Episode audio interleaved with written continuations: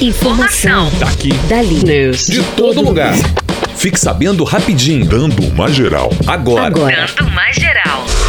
Programa de Preservação de Empregos firmou acordo com mais de 12 mil trabalhadores. Na última sexta-feira, dia 10, a Secretaria Especial de Previdência e Trabalho divulgou que, desde o início da pandemia do novo coronavírus, 12,1 milhões de acordos foram firmados pelo Programa Emergencial de Manutenção do Emprego e da Renda. Segundo o Ministério da Economia, cerca de 5,4 milhões dos acordos foram de suspensão de contrato. Já a redução das jornadas de trabalho atingiram 6,7 milhões de trabalhadores. O programa permite a empresários suspender o contrato ou reduzir a jornada de trabalho de funcionários em meio à crise para evitar demissões. O governo complementa o pagamento. Governo anuncia novo ministro da Educação. Na última sexta-feira, dia 10, o presidente Jair Bolsonaro anunciou o professor e pastor evangélico Milton Ribeiro como novo ministro da Educação. Ribeiro será o quarto ministro a comandar a pasta em menos de dois anos de governo Bolsonaro. Segundo seu currículo, ele é graduado em Teologia pelo Seminário Presbiteriano do Sul, doutor em Educação pela Universidade de São Paulo e mestre em Direito Constitucional pela Universidade Presbiteriana Mackenzie. O novo ministro da Educação tem 62 anos, é militar da reserva do Exército e pastor da Igreja Presbiteriana de Santos.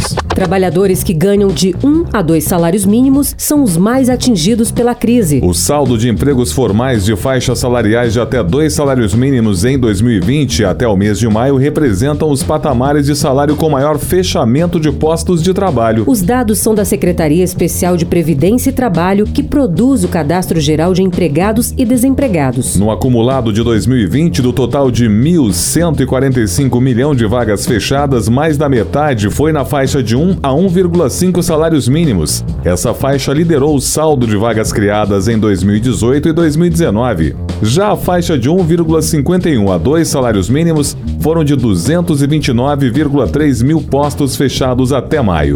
Brasil passa das 70 mil mortes por Covid-19 e se aproxima dos 2 milhões de infectados. O consórcio de veículos de imprensa divulgou novo levantamento da situação da epidemia de coronavírus no Brasil a partir de dados das secretarias estaduais de saúde consolidados as do domingo, dia 12. O país registra um total de 72.151 óbitos. Os casos confirmados foram 25.361 registrados no último dia, somando um total de 1.866.173 de brasileiros infectados pelo novo coronavírus. No total, nove estados mais o Distrito Federal apresentaram alta de mortes. Ela vem crescendo em estados como Paraná, Rio Grande do Sul e também Minas Gerais.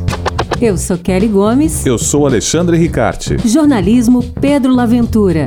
Informação. Daqui. Dali. News. De todo lugar. Fique sabendo rapidinho. Dando uma geral.